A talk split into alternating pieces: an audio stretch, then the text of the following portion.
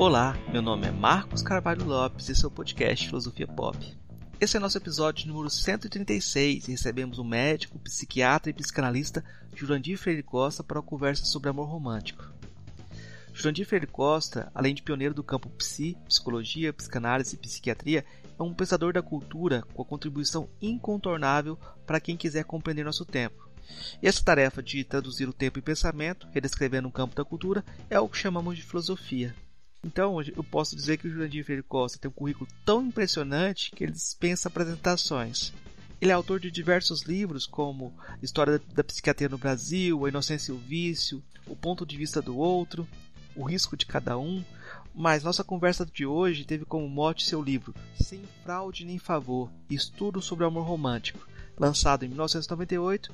E esse livro, o Jurandir Freire Costa faz uma genealogia do amor romântico a gente vai encontrar todos os detalhes dessa genealogia na nossa conversa de hoje, mas quem gostar da conversa pode ir atrás de, de outros textos, de outras conversas de Jurandir Freire Costa, que não vai se decepcionar. Depois da conversa com o professor Jurandir, fechamos o episódio de hoje com um trecho de uma entrevista de Renato Russo, uma entrevista de 1995 para Marcelo Rangel, na rádio Mundial FM, em que ele falava sobre o lançamento do seu álbum Equilíbrio Distante, com canções em italiano. Eu espero que o, o nosso ouvinte que chegar até o final entenda por que, que a gente vai fazer essa citação dessa entrevista do Renato Russo. Filosofia Pop é um podcast que aborda a filosofia como parte da cultura. A cada 15 dias, sempre às segundas-feiras, a gente vai estar aqui para continuar essa conversa com vocês. Intercalando com nossos episódios normais, de quando em quando vamos apresentar episódios de entrevistas temáticas especiais. É o caso do episódio de hoje, que é um episódio especial que quebra nossa periodicidade. Mas é, o podcast Filosofia Pop está presente em outros canais da internet. Você pode encontrar os episódios, mais textos e informações no site filosofiapop.com.br. Temos também um perfil no Twitter, uh, página no Facebook e um canal no YouTube por favor, assine nosso canal no YouTube, aumente aí nossos, nossos seguidores para que a gente tenha mais repercussão para nossos materiais dentro do YouTube. A gente vai cortar também, colocar, começar a colocar também alguns cortes de partes das entrevistas, das entrevistas no YouTube. Então é uma boa acompanhar o canal no YouTube, porque vai ter material inédito nesse canal aos poucos. A gente vai colocar alguma coisa nesse sentido. Você também pode mandar um e-mail para a gente no contato filosofiapop.com.br. Faça seus comentários, dê sugestões, compartilhe os episódios e, se puder, participe da nossa campanha de financiamento coletivo no Catarse. O endereço é catarse.me barra filosofia pop. A contribuição mínima que pedimos é de R$ reais mensais.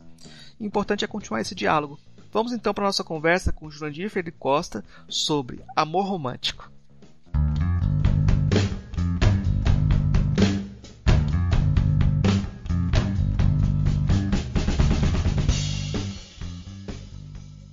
Uh, hoje a gente recebe direto do Rio de Janeiro o psiquiatra, psicanalista, médico Jurandir Ferri Costa, que é um dos nomes mais relevantes quando a gente quer pensar no país, no Brasil, e tem uma série de trabalhos, série de livros que são incontornáveis nessa tarefa. Né? Por exemplo, a ética no espelho da cultura e um dos que a gente vai, um dos que vai ser um mote da nossa conversa de hoje, que é o sem fraude nem favor, estudo sobre amor romântico. Professor, eu queria começar sobre a origem desse livro. Eu já li que o senhor estava trabalhando num projeto sobre sexualidade e de repente o senhor percebeu que antes da questão da sexualidade, o mais importante, o ideal do amor romântico era o que acenava como para os jovens como aquilo que estava em jogo em primeiro lugar essa, essa posição do amor romântico ainda vale hoje? O senhor acha que ainda vale hoje? Ela permanece?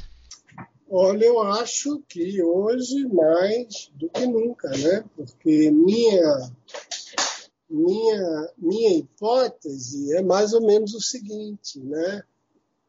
Quanto mais você esvazia o espaço público de relevância, quanto mais você atrofia o papel que as pessoas podem ter como agentes no mundo, ou seja, lançados no mundo que é comum, quanto mais você esteriliza o campo das ações coletivas, onde o que funciona né, são os respectivos papéis simbólicos que cada um usa, quer dizer, professor, pedreiro, político, artista, ambientalista, o que quer que seja, Quanto mais isso é esterilizado, quanto mais isso é des desqualificado, quanto mais isso perde interesse, mais existe uma espécie de refluxo narcísico das pessoas para as fantasias de realização interiores,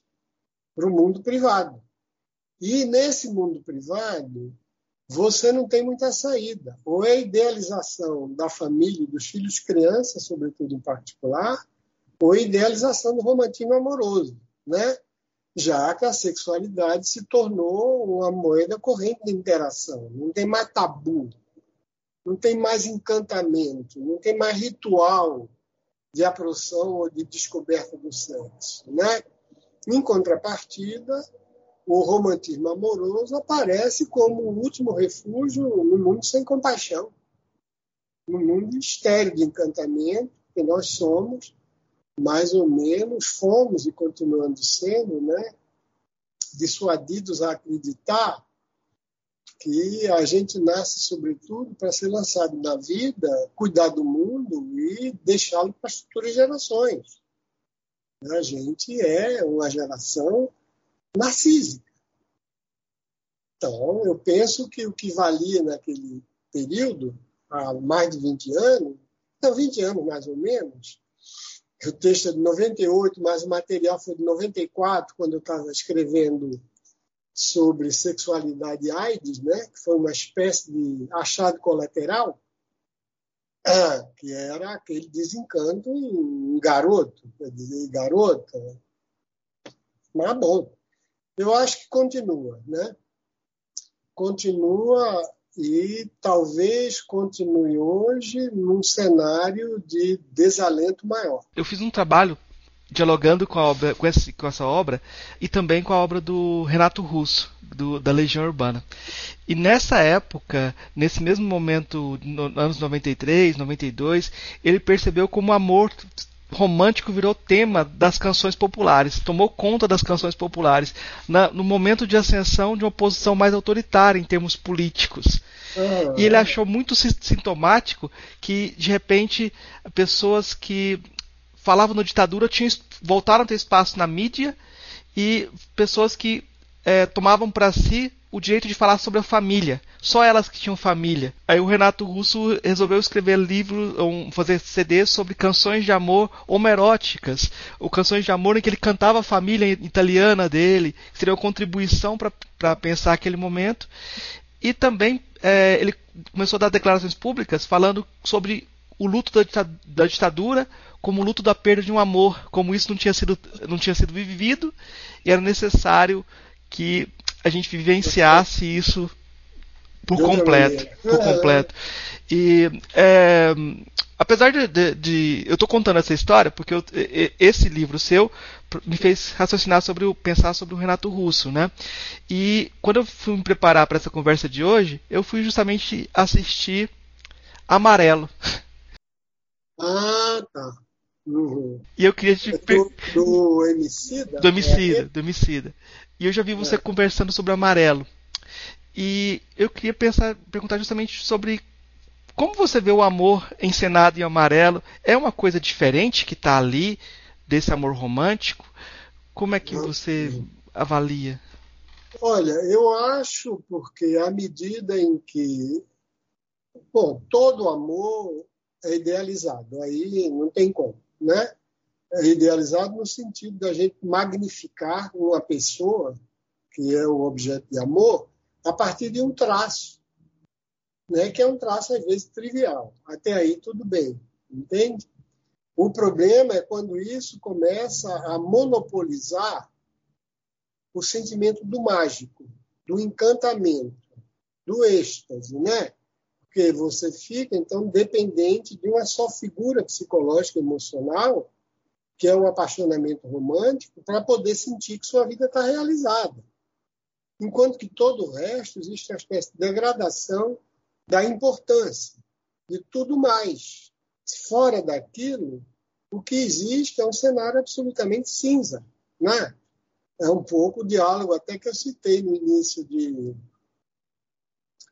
de Sem Fraude Nem Favor, que é de um filme onde o Lu está falando com um colega dele, outro professor de Oxford, né?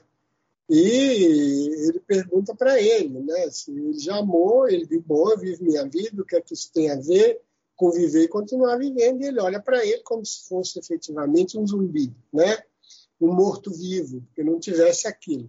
Pois bem, esse nível de idealização é próximo do que eu chamo de fetichização. É você, de fato, dar um peso uma capacidade de fascínio, uma capacidade de preenchimento da falta do sujeito, que em absoluto corresponde à realidade e à pluralidade da nossa vida. É o que acontece, eu acho, em nossas sociedades fragmentadas, nossa sociedade de desigualdades múltiplas, um pouco perdida, sem horizonte de redenção. Isso é. Agora, como o, o amarelo existe? Ali é outra coisa o amor, entre outros modos ativos de realização do sujeito, é uma coisa absolutamente preciosa. Mas justamente porque ele não monopoliza. Justamente porque ele não me faz acreditar que sem ele eu não sou nada. Eu sou simplesmente uma espécie de apêndice do utilitarismo cotidiano, de uma engrenagem do dia a dia, sobre a qual eu não interfiro, nem quero interferir, e eu me torno absolutamente insensível a tudo que é riqueza humana, ao sublime artístico, ao desigualdade ao sofrimento, ao que você possa ter como crença espiritual, projeto futuro, suma. A riqueza humana inteira é estreitada, comprimida para caber dentro desse ideal que vai se tornando cada vez mais fetiche. Ou seja, prometendo que não tem condição de cumprir, e me alienando como pessoa de outras realizações que eu poderia ter, em particular relações de solidariedade, como o amarelo mostra. Eu fico é, pensando nessa ideia de um amor eterno, que é mote de muito do cancioneiro popular, principalmente do cancioneiro mais popular, essa ideia de um amor eterno e de um amor eterno que seria irrefutável, né? E eu vou voltar no diagnóstico do Renato Russo, quando ele viu aquela monte de canções de amor, ele e viu a posição política que estava acontecendo, ele deu um passo atrás e viu e viu naquilo ali uma, uma semente do ovo da serpente. Ele fala, Sim. como é que você vê, você vê essa relação? Assim, eu acho que desde que o romantismo se tornou um movimento filosófico, literário, hegemônico na Europa, né? Porque o amor, como a gente conhece, é uma invenção europeia, ele é um sentimento eurocêntrico, né? É preciso que a gente perceba, e a gente tem muito pouco dado para ver exatamente quais seriam as cosmovisões ou visões do mundo gerais, por exemplo, da África, ou mesmo na nossa cultura ameríndia, né, para poder saber como isso é relativo, que a importância imensa que a gente dá a isso, não tem em outras culturas tão cultas quanto a gente. Né? Isso aí é alguma coisa que vem se acumulando, como eu tentei é, mais ou menos mostrar e desenhar, esboçar e sem fraude nem favor. Quer dizer, é uma espécie de confluência de movimentos históricos e atores os mais diversos possíveis, entende? Que vai desde as asceses históricas, passa pela mística cristã, o amor provençal, tá entendendo? Reforma protestante, problemas econômicos, etc., até confluir para criar um vocabulário, né? Esse vocabulário que é um vocabulário que a gente usa e acha que a gente inventa, mas ele está em vigor pelo menos desde o século V, como eu mostrei nas cartas dos monges entre eles, como aquele vocabulário intimista que fala de sentimento, que fala da falta do outro e da angústia, como tudo aquilo, vem de muito tempo. Então, essa ideia do amor dominando as canções, isso aí vem muito tempo atrás e com o romantismo musical, inclusive, né? o romantismo, a tradição de Beethoven para cá, em particular de outros autores mais sentimentais como Chopin e tudo, aquilo ali foi avassalador porque você saiu daquela música, você saiu do folhetim escrito e você saiu da área de ópera italiana.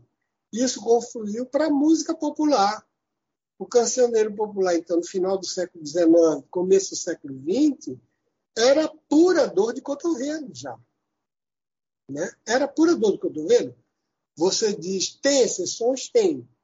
Se você pega na música popular brasileira, Geraldo Pereira, Noel Rosa, é um pessoal que fazia música com outra coisa, né? com o cotidiano, etc. Mas a imensa maioria, 90%, todos nós fomos encharcados de tristeza, de desgraça, de adeuses, de sofrimento, tá entendendo? De vinganças, de rancores, de perdões por conta de relações amorosas, até hoje. Entende? Até hoje. Algumas muito lindas, outras de péssima qualidade, tá entendendo? Mas, por Deus, a gente nasceu banhado nisso. Né? Então, esse vocabulário parece totalmente natural completamente natural. Né? Imagina, se você passasse é, a sua vida inteira vendo mãe, pai. Agora, o que, é que acontece? O que acontece é que esse, esse amor romântico, ele tinha, digamos, uma cenografia, ele tinha um enquadramento que o tornava mais ou menos plausível que era o enquadramento patriarcal, da família que veio do século XIX até a Segunda Guerra Mundial, mais ou menos. Você tinha um pai, tinha uma mãe, vários filhos. O pai tinha uma liberdade libidinal enorme, que podia ter amante fora de casa, a mulher não. Né? E ela efetivamente casava por amor, com tudo aquilo, com toda essa festa que hoje tem, e a gente sabe que vai durar quatro meses, cinco meses. Hoje em dia, todo mundo vai para os universidades de casamento, os casais já fizeram pacto antenupcial, porque sabe que o casamento vai romper, entende? 90% das vezes. Entende? Lá era diferente. Lá aquela jura era eterna, porque a gente sabia qual era a eternidade que se tratava. O homem tinha liberdade libidinal, dentro de casa respeitava a mulher, ela fechava os olhos, fazia de conta que nada se passava, e repassava para o filho terceirizava para a filha, em especial, o novo sonho do romantismo. Né? Dizia, agora você vai escolher alguém que não é como seu pai, ou uma pessoa melhor, uma divorciada. Aí a menina ia, se decepcionava de novo, e era outra filha, e a corrente de expectativa era essa. Um belo dia se rompeu, com a liberação feminina, com o anticoncepcional, com a entrada da mulher no trabalho. Tem mais isso. Entende? Então, aquela história de infinito enquanto dure, do Vinícius, de fato, de fato, começou a valer. Né? Quer dizer, eu prometo que vai ser imenso, mas eu não prometo que vai durar.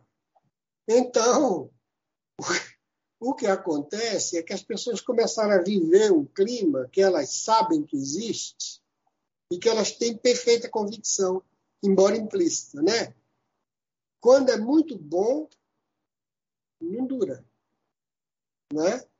E quando dura, é porque é realmente uma corveia. É porque você está fazendo das tripas coração para suportar uma situação que você acha que é morna, que é medíocre e que você vive sonhando o tempo inteiro com o romantismo amoroso.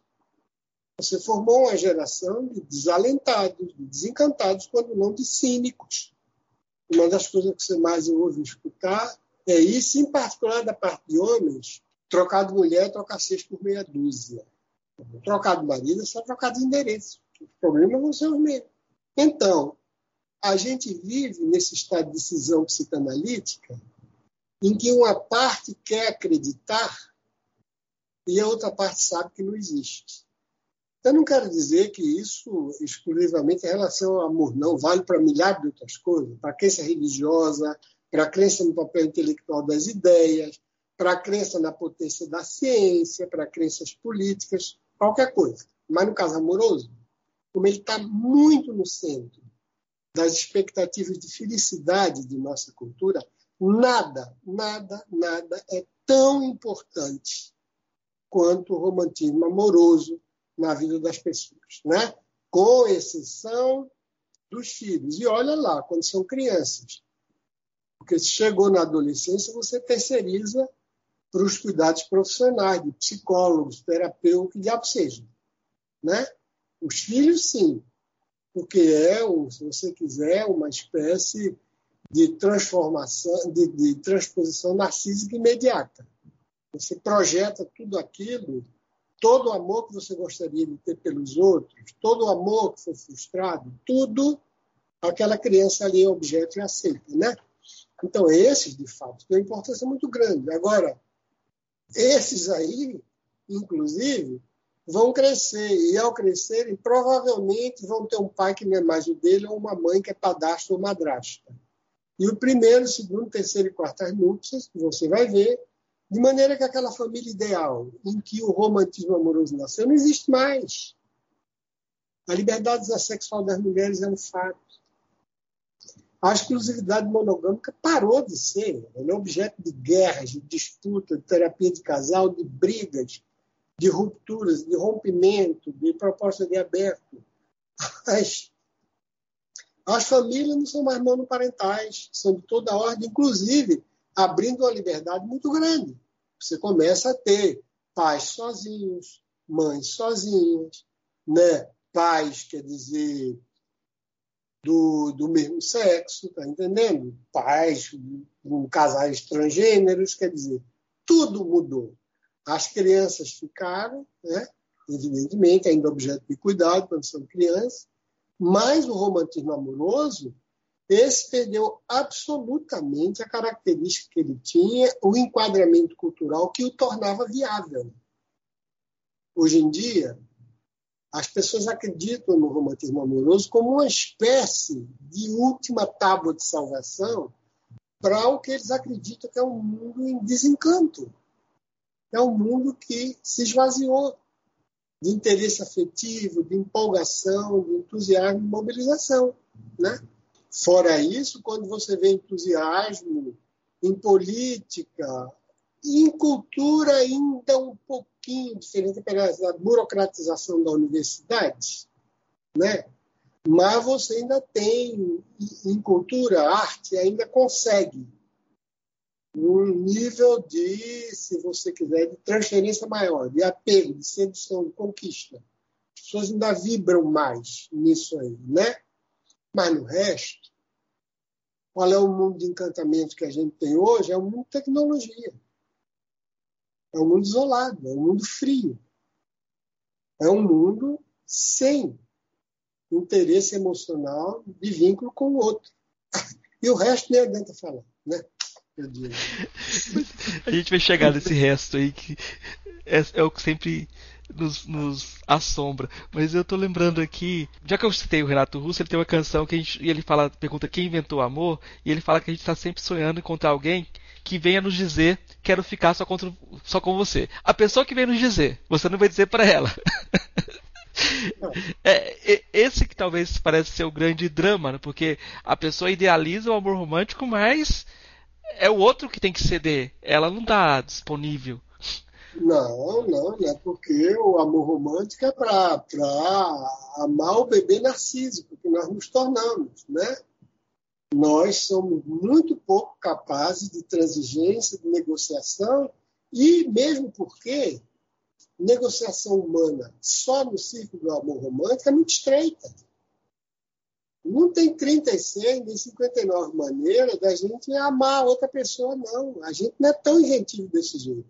Agora, eu digo, tem bilhões de maneiras da gente imaginar mundos diferentes. E a prova está aí. Né? A prova está aí. Eu acho que essa hiperconcentração numa figura só, como sendo uma espécie de fonte de felicidade e de sentido para a vida, isso é tóxico. Isso é tóxico. Né? A gente tem os amigos, a gente tem a profissão, a gente tem o horizonte cultural de vida, a gente tem a autorrealização. Tem outras pessoas que a gente quem a gente quer bem, tá entendendo? Hoje em dia, inclusive, o mundo se tornou plural, pelo menos para alguns que não são pares ou refugiados, como Bauman diz, né? que pode circular, em que você tem coisa para ser descoberta. Meu Deus do céu!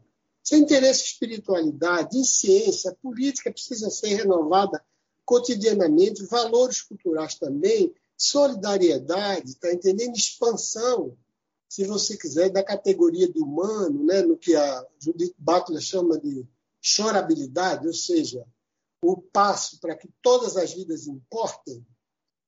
Entende? Tudo isso são coisas que podem vir nos emocionar. E a gente reflui tudo isso em troca do sonho do amor romântico e de corredores de shopping center. Então, evidentemente, tem amor que aguente uma demanda dessa. Isso é neurose. Neurose. Né? O amor, efetivamente, é uma coisa, é uma emoção extremamente rica. Mas se ela tiver num ambiente rico. Né? Se você botar um casal amoroso no deserto do Saara, daqui a pouco vai estar jogando areia no olho do outro. Né? Precisa que a gente tenha oxigênio, que a gente se renove. Porque aí, quando aquela paixão e o extremo da paixão amorosa ceder porque cede, a gente não aguenta essa idealização. Paixão romântica no auge ter algo de paranoico, porque o outro me habita de tal maneira que eu não posso me livrar dele e eu só desejo isso. Ao mesmo tempo que eu quero que ele pense o tempo todo em mim, ela pense o tempo todo em mim, aquilo é incômodo, porque eu não dou um passo sem que a figura da pessoa não esteja ali. E se ela não me responder de imediato o WhatsApp que eu mando por cinco minutos, a minha cabeça já vai sair de onde eu estou. Eu posso estar dirigindo tráfego aéreo, corre risco de avião bater. Esse tipo de troca, de esvaziamento de identidade, né? Freud chamava de hemorragia narcísica, esse fluxo, isso não pode continuar. O esforço psicológico desse é incompatível com a permanência. Mas se eu vivo no mundo rico, isso pode baixar essa voltagem e ainda assim eu encontrar encantamento no meu parceiro, né? erótico, sexual, de parceria, de simpatia, afinidade comigo, dos dois juntos no mundo, encontrando as coisas, fazendo a coisa, tendo coisa para trocar. Isso, eu acredito, é qualquer coisa mais ou menos como aquelas relações amorosas no amarelo, como elas eram mostradas no meio disso no meio de descoberta de parceria amorosa, no meio de descoberta de revalorização da vida humana, né? pela luta contra o preconceito, no meio da inovação, no meio de coisa linda dele, de retomar a tradição, de valorizar a própria história da arte dele, né? ali, eu acho, aquilo é o terreno fértil dos, dos amores. Porque não são duas pessoas numa solitária se entra devorando. É? Aí eu acho que é, é perfeitamente possível. a gente pode tentar fazer isso no mundo mais amigável, no mundo que não seja tão hostil quanto o mundo que a gente está tendo de maneira geral hoje em dia, em particular no Brasil. Quando a gente fala de amor, ele tem uma polissemia muito grande, mas um filósofo que, muito interessante, que é o Cornel West, ele fala que a, o amor aparece em privado como ternura e em público como justiça. Uhum, e é, uma, uma, imagem muito bacana. E ele está pensando também na, na, ideia do amor, como os cantores negros americanos cantavam amor, mas cantavam Deus ao mesmo tempo. Havia essa relação de cantar o amor e cantar Deus. Tem algumas canções que você não consegue separar as duas coisas. Né? Uhum. Como é que você vê essa relação entre essa dimensão pública do amor e essa dimensão privada? Olha, eu acho que a, a, a dimensão pública do amor ela é irrelevante. Porque as regras da, da vinculação amorosa são regras que muitas vezes contrariam as regras sadias do espaço público. Né? Lembro de uma cena, você é novo, não lembra, mas para a gente ficou marcante no melodrama do, do Michael Curtiz, que se chama Casablanca, e que é um filme que celebrizou um par, que era Humphrey Bogart e a, a Ingrid Bergman, né? Que ficou uma canção muito cantada, que ainda hoje é muito cantada, né? A Casablanca. E tem uma cena que eles estão em Paris, evidente, né? A guerra bomba voando por todo canto, caindo por cima, e os dois dizem: o mundo desmorona e nós nos amamos. Né? Aquilo ali foi uma espécie de signo, de, encantou toda a mentalidade romântica, né? A cena do, do Humphrey Bogart da Ingrid Bergman, né? Ora, esse tipo de sentimento é o sentimento mais antipolítico, mais antijustiça social que se tem. E é uma coisa que você justifica. É uma coisa que, se você vai aplicar o caráter de justiça, em geral também justiça é um termo polissêmico, o que é, que é justiça? É autonomia, é igualdade, né? a gente já vai efetivamente entrar numa, numa seara complicada, mas claro que o amor permite certas coisas, por exemplo, que você é capaz de justificar e que são injustificáveis publicamente. Se eu quiser fazer com que o amor, por mais torto que seja, vá servir de régua, de metro para julgar coisa pública, eu posso cometer erros absurdos em matéria de desigualdade, de injustiça, de discriminação, de falta de reconhecimento. Eu não posso, sinceramente, achar que é terrível se um pai ou uma mãe esconde um filho que cometeu um crime. Nega. Viu? Está entendendo? Um marido e uma mulher. Né? Você vai dizer, ah, bom, eu acho que isso é uma coisa perfeitamente inteligível. Entende? Então, eu acho que isso é da esfera efetivamente privada. Eu acho que tem regra de satisfação, de concessão, do que você dá certas posições amorosas, que você pode dizer, e aquilo ali ele cedeu demais, por exemplo, né? do lado da vida pública seria inaceitável, seria uma concessão, tá entendendo? Que ia desequilibrar a balança social, né?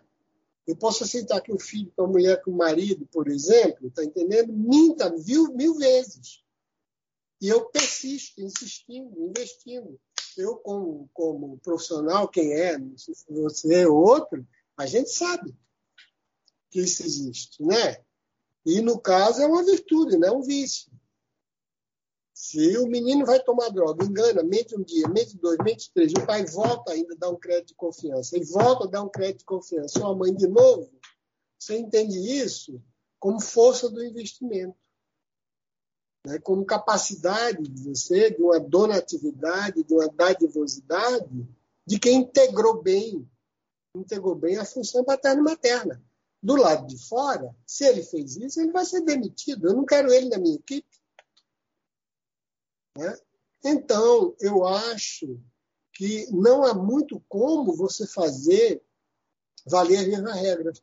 Eu acho que o equilíbrio e a maturidade está na tensão que existe entre o desempenho público que a gente pode ter, aí no caso como cidadão de maneira genérica, desempenho fraterno, de sororidade, de igualdade em todos, e do lado de cá, onde é o terreno da desigualdade, do privilégio, onde é o terreno, né, você quer, das exceções feitas, as regras, etc., etc., esse é o terreno do amor.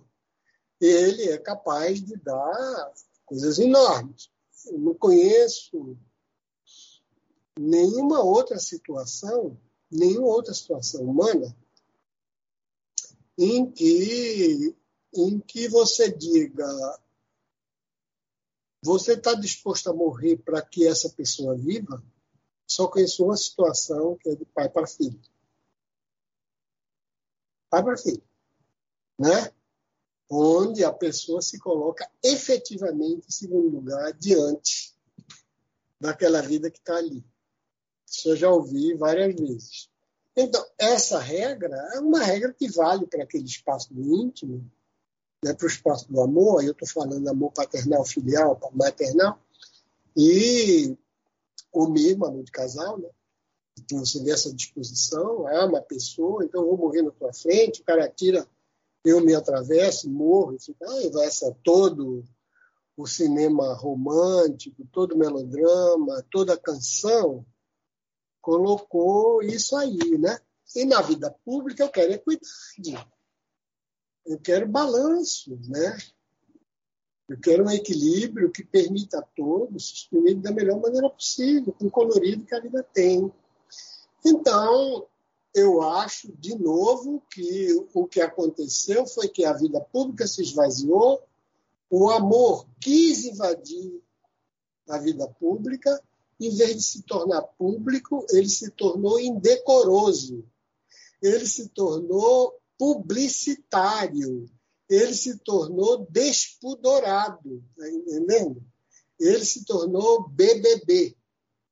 Era alguma coisa que deve ser vivido no íntimo, é alguma coisa que a gente tem que encontrar, né? Quem é, quando e como a gente troca esse sentimento amoroso. E de uma maneira, eu diria, que não seja fetiche. Eu... Não tem essa de segundo lugar na vida de uma pessoa humana. É, é, eu estou pensando na utopia da, da canção popular brasileira. Perfeito. Quando você pensa no amor romântico, como ele foi, que vem também do, do, Bob Dylan, você pode pensar em termos maiores, não precisa ser brasileiro também, mas você pode pensar, por exemplo, que um, a banda passa e a cidade inteira começa a cantar, como o casal começa a fazer amor, começa a dançar, a cidade inteira dança na música do Chico Buarque, e assim a gente buscava a redenção do país como um todo, e de uma forma, de uma utopia lírica, e essa utopia lírica é esvaziada. Assim que há a democratização, porque você não consegue mais se identificar com o país, romanticamente. É, é o que o, o Luciano Martins escreveu no famoso texto dele, A Geração AI-5. Né? Ele dizia, por falta, se você quiser, de perspectiva de ação pública, de ação política, cívica, houve uma regressão da linguagem, ou seja, o vocabulário passou a empobrecer, você passou a não ter mais necessidade de comunicar, um recurso e um consumo voraz de psicoterapia e outro de droga. Ou seja, tudo que era efetivamente íntimo começou a ganhar uma dimensão que parecia que interessava ao público não interessa necessariamente, né? Raramente, entende? A regra do aparecimento público é outra coisa. Quer dizer, sua função aí agora, ela existe sempre um corte, como a gente chama uma castração, entre nosso mandato simbólico e aquilo que a gente é. Né? Eu não posso, tá entendendo, estar tá o tempo inteiro querendo que a regra do romantismo amoroso esvazie meu interesse pela vida. Eu não posso. Eu posso fazer, mas eu vou piorar. Ah, não me interessa o mundo. Né? Pode estar caindo aos pedaços. Eu quero saber de mim e de minha família. Em geral, querer saber de mim e de minha família é suportar qualquer desigualdade, ser cúmplice de qualquer atrocidade que exista, de qualquer existência, de qualquer degradação do meio ambiente, de qualquer injustiça, desigualdade. Quer dizer, isso eu acho que acaba se voltando contra a própria prática amorosa. Né? Eu esvazio o mundo de interesse e vou fetichizar esse interior aqui, que é do núcleo familiar. Dois sêniores, dois júnior, e eles usando para usar a imagem essa que o Marcuse que usa, né? que é a da ideia da, da jaula no zoológico em que está todo mundo preso, todo mundo ouve o outro, ninguém se comunica. Então, eu faço do mundo um zoológico e diz, vou cuidar da minha jaula. Depois, o cipó de aroeira volta. Eu retorno bumerangue. Eu vou simplesmente ter uma atitude de devoração com aquele pequeno grupo que está ali, de expectativa fetichista e absurda, e aquilo vai se dissolver o que parecia um paraíso vai virar um inferno. Então, eu acho que se a gente quiser amar em paz, a gente vai ter que ter um mundo mais justo. Eu, eu podia tomar dois caminhos aqui, pensar como a prosa tomou conta da canção, mas eu vou voltar para outra questão do amor. Como você falou no, no amor que pode justificar você morrer no lugar do outro, esse amor ao pai, mas a gente tem esse problema do amor ao pai como projeção de uma figura de autoridade na política. E aí eu acho que uma coisa que a gente precisa conversar quando a gente pensa nesse livro hoje é como esse amor à pátria ou esse amor que cria massa está sendo mobilizado pela extrema direita hoje. Ah, né? Isso aí é exatamente o fetiche, né? Foi o que Freud escreveu em Psicologia das Massas. Né? O que acontece é que a massa dos desenraizados, as massas dos que se consideram supérfluos, redundantes por várias razões, que não tem nenhum gancho, nenhuma sensação de que eles podem intervir no mundo, até porque eles ativamente colaboraram para isso. Eles tinham o dispositivo da democracia parlamentar, que é um dos modos de governo dos povos mais perfeito que a humanidade já produziu. Né? O modo em que eu transformo inimigo em adversário e coloco eles para conversar num cenário regulado. Quer dizer, esses deserdados esses que acreditaram que só a família deles, o petit amor, o pequeno amor deles importava na vida, esses foram os responsáveis pela destruição do mundo como espaço de criatividade. E no momento em que eles estão desolados, desamparados, e não tem mais nenhuma figura que eles possam recorrer, a eles magicamente recorrem ao Führer, ao líder. E o que é que eles fazem? Eles se esvaziam de qualquer desejo, de qualquer pretensão e se comportam como zumbis ou como corte de vampiro. Quer dizer, o único sangue que ele tem é injetado lá pelo chefe. O que o chefe diz tem que ser feito.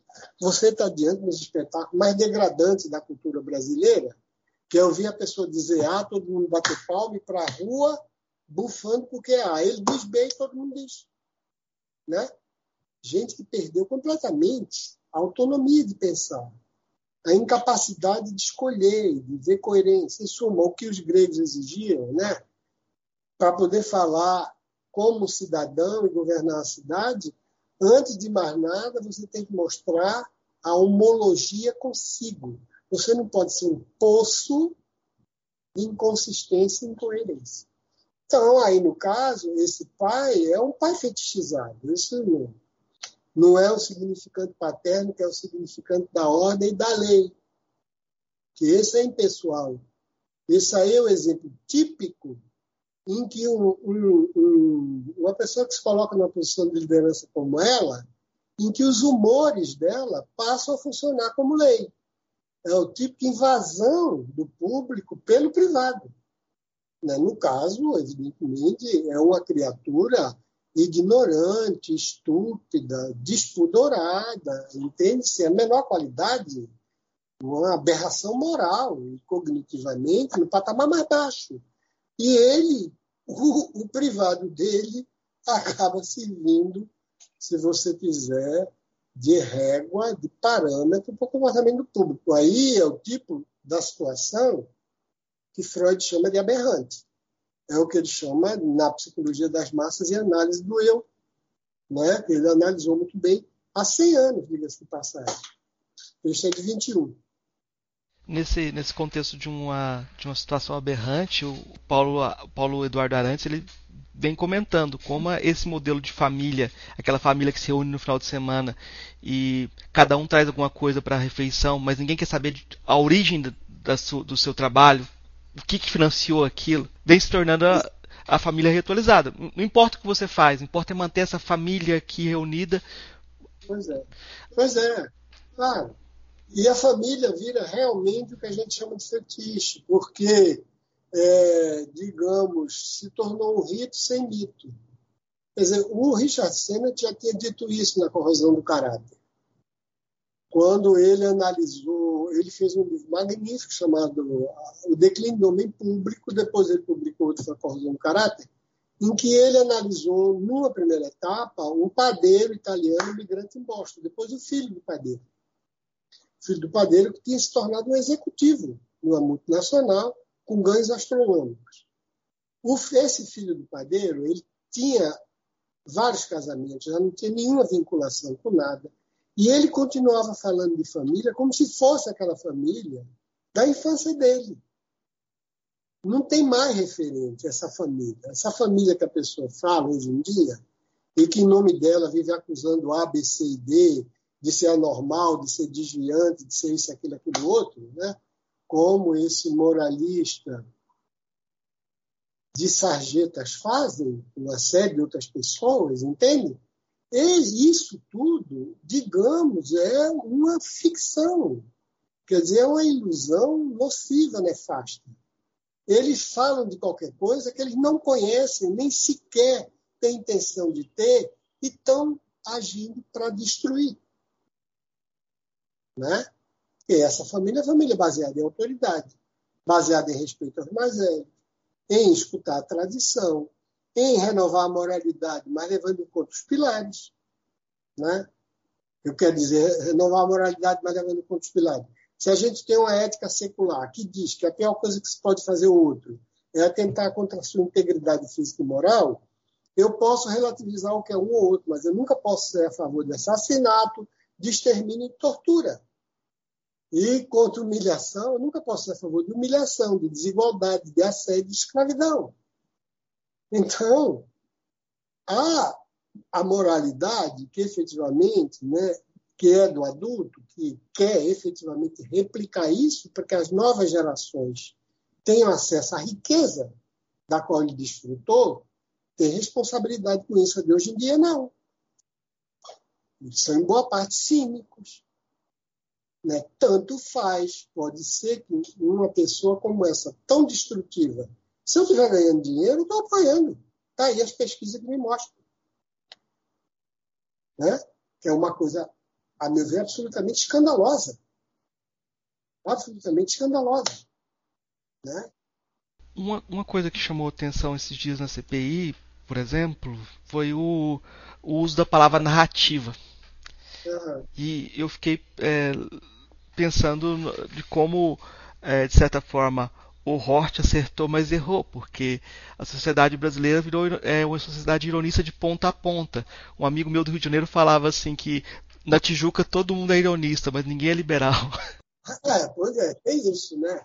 Agora, sobretudo, o, o, o ironista, né, do qual, do qual ele falava, aquele que diz que todos os vocabulários são mortais, né, ele dividia muito bem, muito bem, muito bem, muito bem o que, é que ele conhecia que era aquilo que era adequado à vida privada e aquilo que era adequado à vida pública. Do lado de autorrealização pessoal não pode ser confundido com justiça e decência. E isso tem limite. Né? O limite que ele dava da Judite Clark. Né? Eu não posso atingir a integridade física do outro nem brincar com sua dor moral. Quer dizer, isso era uma barreira extremamente forte, né? Agora, quanto à ideia de que, de que, que ele dava de redescrições, né, que o pessoal do Derrida e tudo chamava mais de narrativa, por causa do Paul Ricoeur, né, que vinha daquela tradição de Heidegger, aí, de fato, o que existe, esse abuso, isso não é propriamente redescrição, nem narrar, é mentir. Isso é outra história. Ninguém, ninguém nunca disse que mentira é renarração, redescrição. Mentira é mentira, em qualquer linguagem que ela seja emitida. Está entendendo? É distorção da coerência dos fatos e das versões. Quer dizer, aí, isso aí não, isso é política de gangue, isso é política de máfia. Né? Não é questão de narrativa. Se uma pessoa vê um, uma notícia completamente estúpida e ela adere aquilo, né, ela não está optando por uma narrativa. Né? Quando a gente pensa no trabalho que, por exemplo, um, dá de você refazer uma narrativa sobre alguma coisa, você tem não só aqueles exemplos claríssimos de Derrida, tudo aquilo que Roth escreveu, mas mais modernamente, o Achille Mbembe. Ele está fazendo uma narrativa sobre o que é ser negro maravilhosa. Ali você vê. Ele está dizendo, está vendo? Para ser negro, é preciso que você tenha inventado uma África, que não existe. É preciso que você tenha descrito uma ontologia baseada em tipo físico, tá entendendo? É preciso que você vá perder capacidade de perceber qualquer originalidade dos atores históricos. É preciso que você homogeneize uma história absolutamente, está entendendo, diferente, diversa do que foi a escravidão. Aí sim, eu estou construindo uma narrativa para poder dizer, como James Baldwin, né? Eu sou negro, sim, mas eu não sou seu negro. Entende? No romance dele. Aí é uma narrativa, aí é renarrar. Agora, mentira é mentira, em qualquer paradigma narrativo que for. Né? Nessa questão da, da, da, identidade racial, eu pensei no exemplo da Toni Morrison, do Amada, para pensar a relação entre violência e amor. Porque no, na Amada é um exemplo paradigmático de a mãe que mata os filhos porque não queriam vê-los escravizados. Uhum. E aparece também no Vô, Vô, Pons, Vô Vivêncio, da, da Conceição Evaristo também, que ah, eu não conheço. Ah, ela também coloca o, o, avô como tentando ele matou a esposa e acabou cortando um dos braços, não conseguiu se matar. E, mas seria um exemplo que a gente pode dizer que teria essa, esse elemento de amor pelo outro. É possível uma, uma violência amorosa? Ah, pois é, né?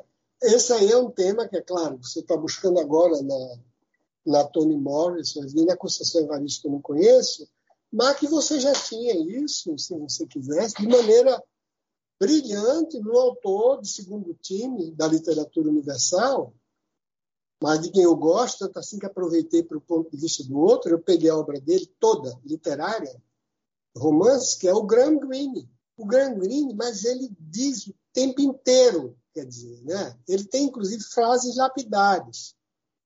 Ele tematiza o amor a Deus, o amor ao outro, o amor à mulher, o amor a... o tempo inteiro. E tem uma, uma frase dele notável em que, é, é, no caso Liquidado, é um dos romances menores, não é daqueles melhores, não, né?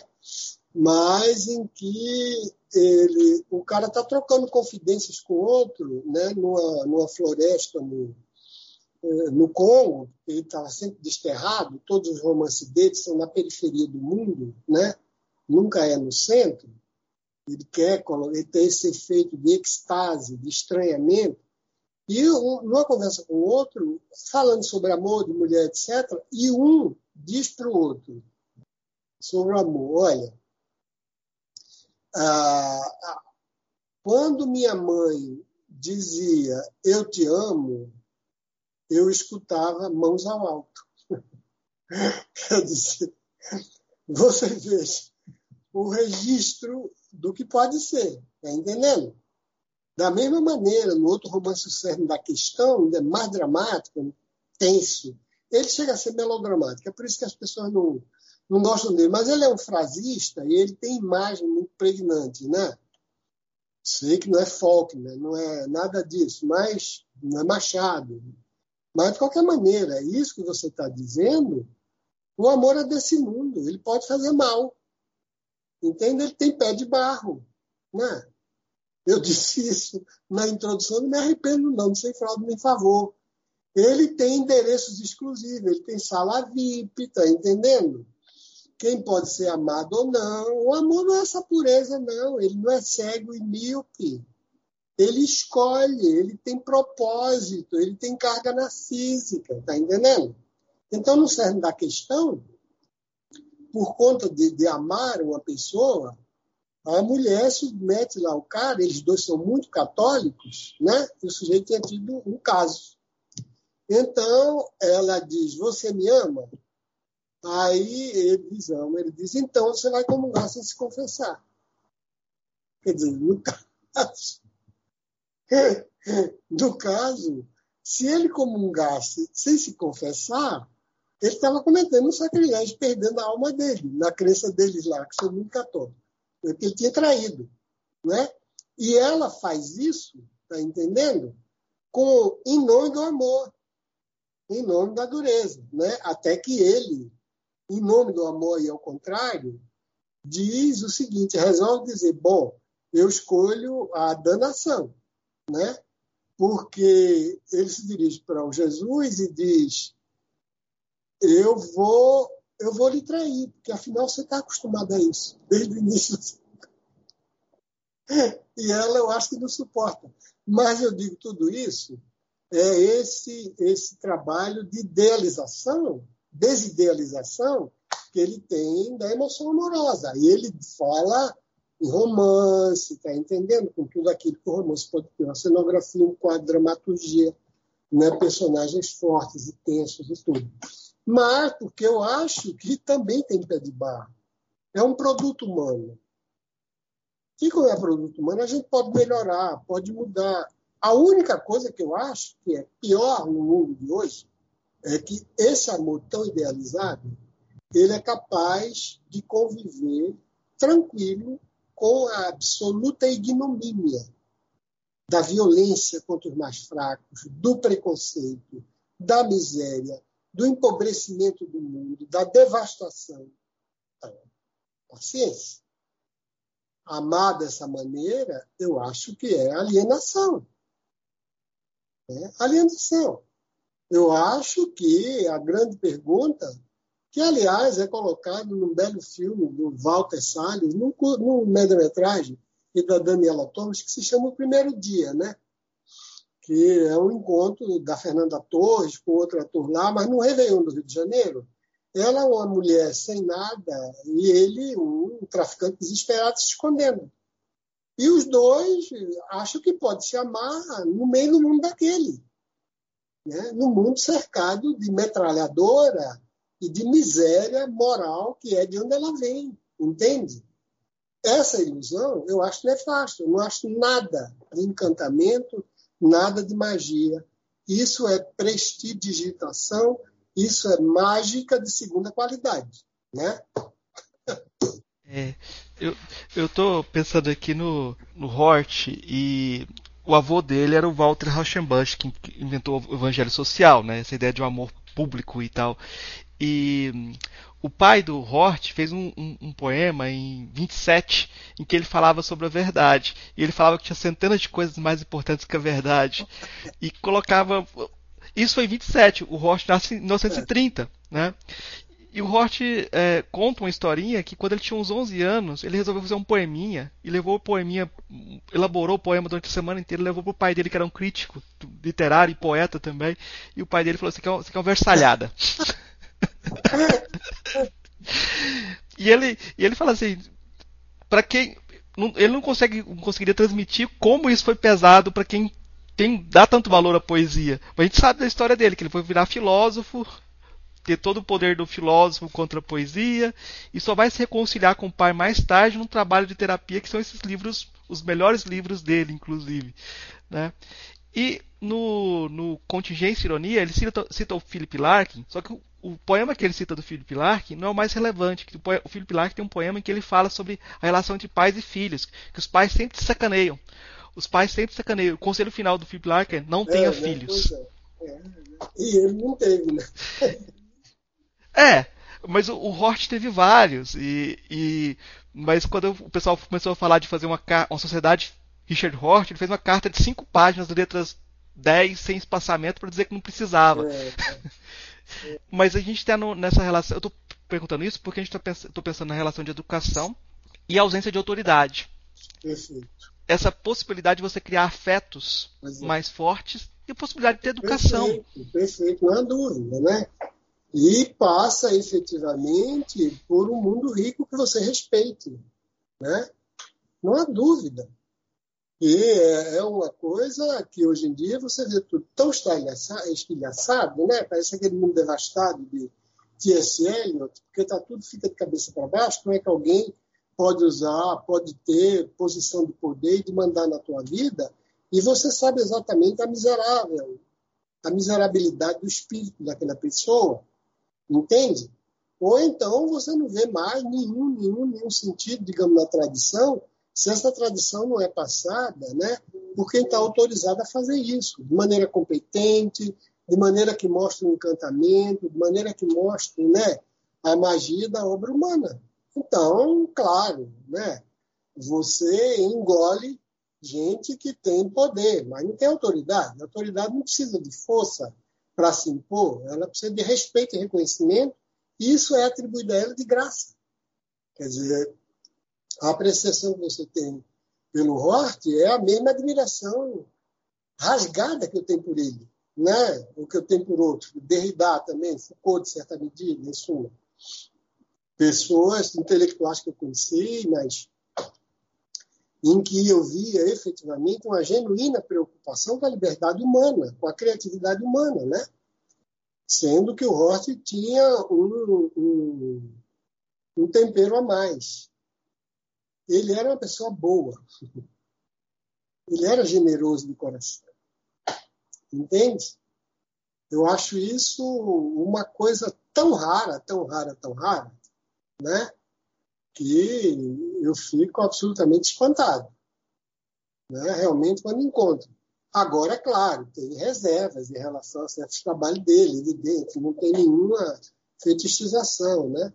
Mas, quanto, quanto, quanto a, ao valor daquela dicotomia que ele faz em contingência, ironia e solidariedade, eu estou muito de acordo, inclusive, que tem muito parentesco com Hannah Arendt, embora fosse qualquer coisa que ele não reconhecia, por causa da matriz heideggeriana, né, da Arendt. Mas eu acho que tem, né? A, a, Arendt, no sentido da Arendt colocar o espaço íntimo como qualquer coisa, tá entendendo?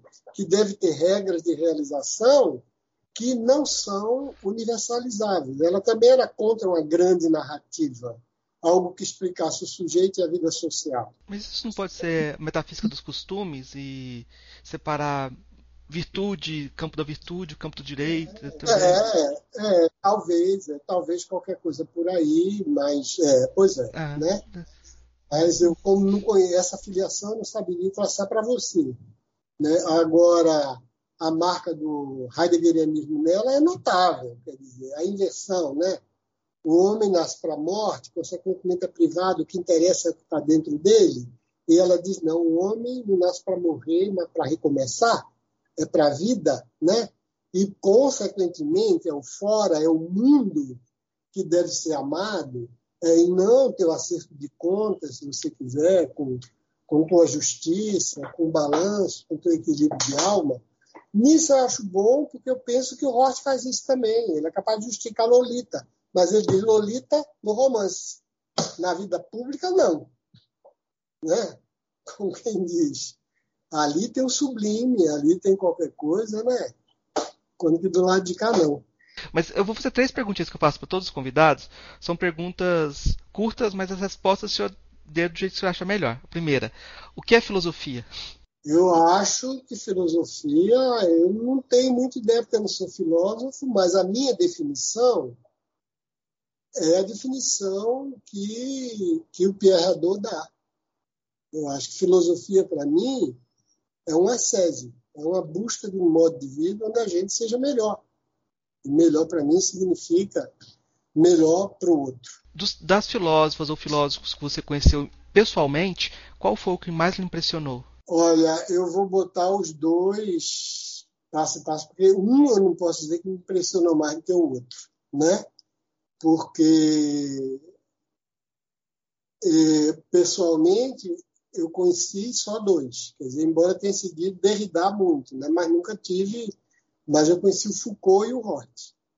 E aí são figuras que, com tradições diversas, eu colocaria como tendo me impressionado enormemente pelo gigantismo intelectual, pela erudição, pela cultura Sendo que o Hort, no meu caso, tem um bônus. O Hort era uma pessoa boa, eu repito. então, eu guardo dele duas coisas que ele me deu como se fossem relíquia. Né? Um, um livro que ele me deu, que era a descrição da trajetória de sofrimento do homossexual, né? Eu estava trabalhando as questões do, do erotismo e do amor naquela época, e depois um outro texto que ele, que ele me deu, ele não esqueceu, e que ele me ofereceu o nome de pra, Dick, em vez de Richard. Ele botou Dick para mim, entende? E as, as demonstrações que ele dava, chegava aqui, não queria receber um tostão. O dinheiro que ele recebia, ele ia gastava aqui, com produtos e coisas. Então, tem um sentido de justiça excepcional. Então, eu, até hoje, agora, quando eu vejo certas pessoas fazerem críticas a ele, meio leviana, eu pulo nas tamancas, porque é, que, que é isso, né? Começar pelo Roger Scruton, doutor fraude, militante, impostor, botar Hort no meio daquilo, o que, que, é isso? Ele pode ser liberal e tem direito ao pensamento dele. Agora, fraude, militante, impostor, ele botou Foucault, Derrida, ele botou Hort né, naquela panela. Eu acho isso. Entendo quando ele chegou, eu não li mais para não ter raiva, não, não mais idade para isso, né? Mas, bom, eu boto os dois. A última perguntinha é, é qual o seu filósofo preferido ou filósofo preferido de todos os tempos? Hannah Arendt. eu sou absolutamente rendido, claro, né? Agora, de, de maneira sistemática. Se você disser quem é que você gosta de ler, efetivamente, Sêneca e Santo Agostinho, o tempo todo. Ah. Entende? Eu acho um livro mais estupendo, sei lá, que mais me impactou é Cartas a Lucílio. Uhum. Realmente eu acho uma coisa extraordinária, né? Mas eu acho muito bom. E depois, Agostinho eu acho um absoluto gênio, apesar de não, não concordar com metade do que ele diz, mas outras coisas, sim, né? Sim, sim. Eu acho. Então, e, a última coisa que eu vou te pedir na, na nossa entrevista é indicações para nossos ouvintes. Você já indicou aí o Cartas a Lucílio? Uma indicação. É. Se você quiser indicar de filme, livro, música, o que você achar interessante indicar? Ah, eu acho que livro, por exemplo, eu acho que eu não tenho nenhuma dúvida de indicar a condição humana para que as pessoas leiam e a origem do totalitarismo, né? Da, da Arendt.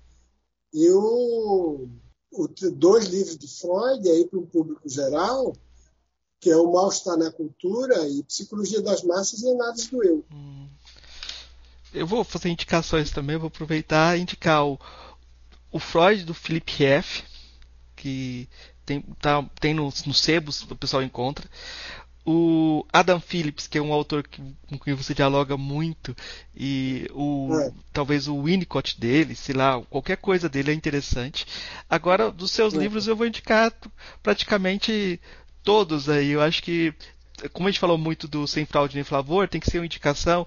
A ética no, no espelho da cultura, razões públicas, emoções privadas. Eu acho que essa, essa trilogia aí dá para você ver muita coisa. É isso, professor. Então. Tá bom, foi um prazer, obrigado aí pelo convite.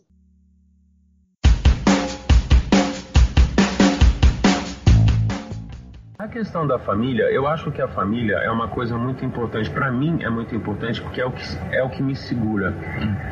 Quando eu tô com dúvida ou quando eu tô alegre, assim, eu gosto de compartilhar as minhas emoções com a minha família.